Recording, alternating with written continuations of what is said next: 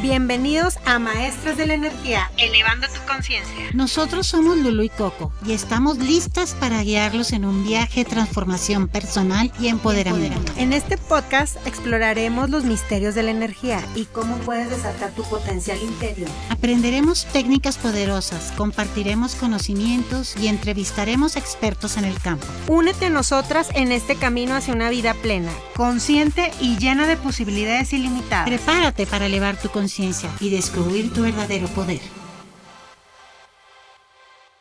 Hola, nosotras somos maestras de energía, Coco y Lulu, y hoy venimos a platicarles sobre los traumas de la infancia.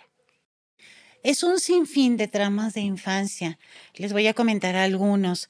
Por ejemplo, los castigos, los bullying, los broadcasts, las amenazas, la agresividad, accidente, abuso sexual, abuso mental, abuso físico, falsas creencias, escuela o guardería, divorcios, insultos y burlas, eh, maldiciones, las nanas. Entonces, todos estos traumas de infancia pueden llevarse hasta la vida adulta y provocar alguna situación. Aquí les puedo platicar de un tema de la semana pasada de una paciente que estaba batallando en su economía y decía, pues sí, sí tengo trabajo, pero como lo mismo, lo mismo, como que no salgo de ahí. Y resulta que trae una situación con, con su mamá. Entonces, cuando tú traes una situación pendiente con mamá a resolver, por insultos o por agresividad o, o que falte comunicación. O, o, la típica de que mi mamá no me cuidó y se quedan con el resentimiento. Sí. Entonces, la mamá es la que representa la abundancia. El papá representa la prosperidad y la abundancia a la mamá. Entonces ahí tuvimos que trabajar la situación en la relación con, mamá, de trabajar el perdón de, de lo que habían vivido para que automáticamente ella le viniera la abundancia y no estuviera eh, estancada en lo mismo, en lo mismo. Lo mismo me pasó en la semana pasada con un caballero y ahí el ya tenía tiempo sin trabajo, lo habían despedido y ahí había una situación cuando empiezo a hacer el rastreo de descodificación de cuestión de papá. Entonces, pues ahí eh, se quedó con la el, el, tema de infancia que el papá los dejó chicos y como que quedó ese resentimiento y el papá es el que representa la prosperidad. Entonces, pues lograba algo, eh, llegaba hasta cierto límite y volver a empezar otra vez y no había una estabilidad ni un ascenso económico de, de, prosperidad, es hacer una cosa, ya hice un carro, ya hice una casa, ya de ser próspero. Ajá, entonces era por la situación pendiente ahí con papá.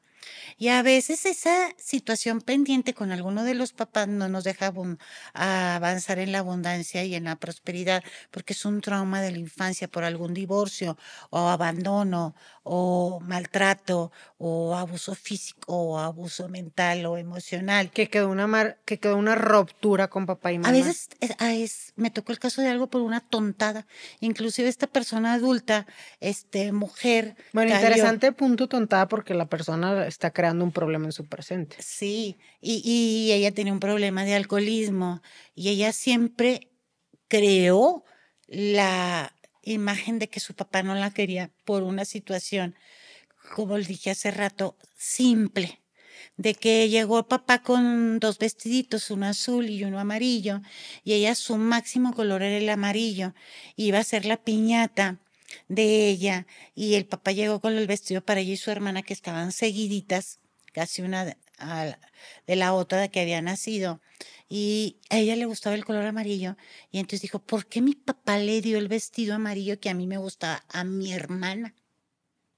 Y esa situación tan simple y tan sencilla se la llevó hasta la edad adulta de que le ocasionó un alcoholismo. Porque ella hizo su punto de vista y su juicio y su creencia de que mi papá no me quiere porque no me dio lo que yo quiero, porque lo que aquí a mí me gustaba era el amarillo y no el azul. Entonces a veces hay que se te queda ese trauma de infancia de por qué yo no tuve lo que yo que quería y era el color. Entonces mi papá no me quiere. Y esa empezó a hacerse ese, esa creencia que su papá no la quería porque no le dio el vestido amarillo que a ella le gustaba. Entonces, esos son traumas de la infancia. A veces puede ser por una cosa sencillísima o a veces puede ser por un abuso físico. Sí, y hay que tomar responsabilidad, no hay que echarle culpa a los papás. Si realmente quieres trascender en esta vida, en el presente y vivir una vida con facilidad, gozo y gloria, gloria, perdón, ponte en acción de ver, a ver, ¿qué me está causando esto? ¿Por qué no avanzo en la vida? Si ya causó, ya sucedió el trauma con papá, con mamá, ya no vivan desde la victimización de, ay, es culpa de ellos. Toma acción, ¿qué hay que hacer? Hay que liberar esto para avanzar. Entonces es importante que no estar en el duelo, en el me hicieron, o me siento menos, o de chiquito. O me castigaron mucho, o me golpearon, y por eso soy así. Entonces hay que tomar responsabilidad. Sí, y también lo del, bullying, ahorita que está también muy fuerte lo del bullying, eh, todo ese choco trauma de el bullying que te hayan hecho, que te causó un problema en tu autoestima, también vete y libérate, deshazte de todo ese dolor y sufrimiento y choco trauma de bullying que hayas vivido para que puedas trascender. Entonces es muy importante porque todo eso te limita. Yo, por ejemplo, que tengo dislexia, yo me creé una misma, y fíjense, fui yo. Este fue un trauma de, de, la infancia donde yo no podía leer porque me trababa y yo decía, ¿se van a burlar de mí? ¿Me van a decir, ay, esa niña no sabe leer? Entonces yo me limitaba, ahorita acabo de tener algo que estoy, le digo mamá, estoy súper emocionada por este evento que me acaban de invitar, que voy a ser juez de una pasarela de una universidad y me, y me invitaron a dar también una plática. Y ya hace... Ah, es que Lulu es diseñadora de modas, estudió la carrera de, de diseño de modas indumentaria. Y hace cinco años ya me habían buscado tres veces para ser juez y yo siempre decía, no, no, no, no, no tengo el tiempo, ¿para qué voy? No, no, no, no, no.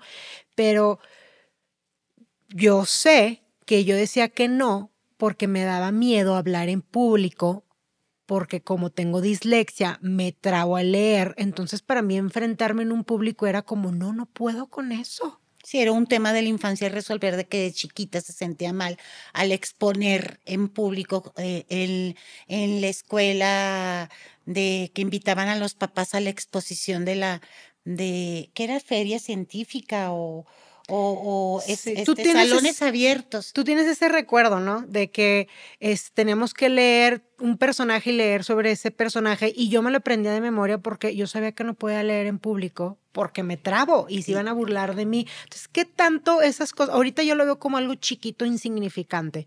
Me pones enfrente de mí, de un público y si me trabo, ¿qué es lo peor? Que se rían. Y si se ríen de mí, ¿me voy a morir? ¿Me va a pasar algo?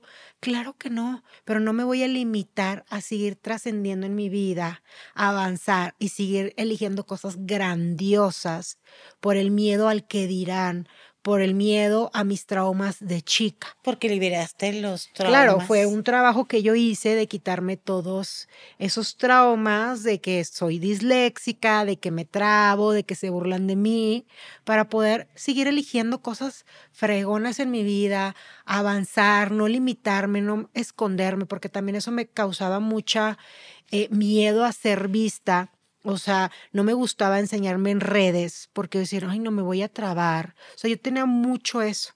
Y el no mostrarme en redes es esconderme, hacerme chiquita. Y mira qué tanto estoy creando ahorita que elegí trabajar ese tema y mostrarme sin ningún problema. Y ahora grabar un podcast, ¿qué más es posible? Sí, que te invitaron en el Ibero y que te invitaron en la VM y, te invitaron en varias universidades como expositora de su trayecto como diseñadora y ahora de juez para las pasarelas de, de los estudiantes de diseño.